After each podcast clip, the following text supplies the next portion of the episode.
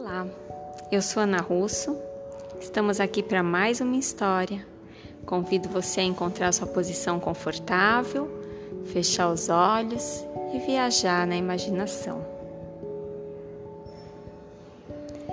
Hoje vamos ouvir uma história que a professora e filósofa Lúcia Helena Galvão costuma contar.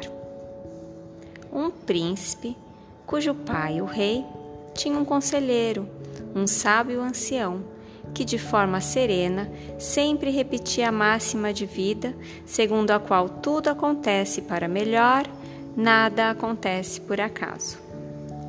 O príncipe cresceu ouvindo o jargão do ancião. Jovem e imediatista, ele achava que o sábio não tinha razão e que as coisas eram absolutamente casuais. Portanto, aquele conselheiro não tinha sabedoria alguma. Certo dia, seu pai falece e o príncipe assume o poder. Logo pensa em dispensar o conselheiro derrotista e conformista que só sabia repetir sua velha máxima. Em uma bela ocasião, o novo rei resolve ir caçar com seus homens e, junto com eles, leva ao sábio. O novo rei pretendia, na primeira oportunidade que o ancião repetisse o jargão, se livrar dele. Quando chegaram ao meio da floresta, o tempo sofre uma reviravolta e uma ventania violenta toma conta.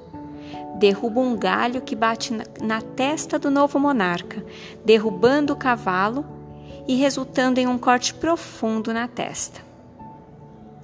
Caído no chão, meio atordoado e com todos em volta para acudi-lo, o novo rei se levanta e reclama: Que absurdo!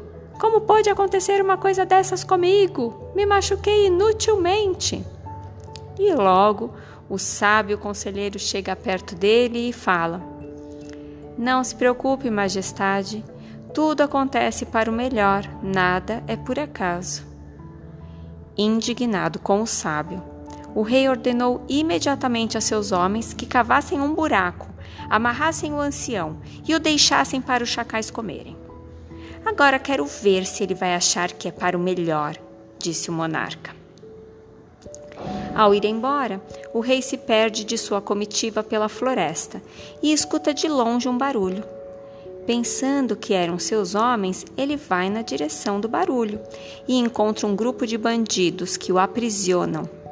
Os ladrões estavam fazendo um culto à divindade e queriam entregar um ser humano em sacrifício. Eles levam o novo rei para o altar e, no momento de sacrificá-lo, percebem na testa dele o corte.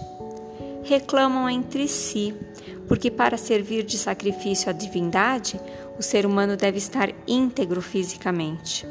E então mandam o monarca embora, pois aquele homem não serve.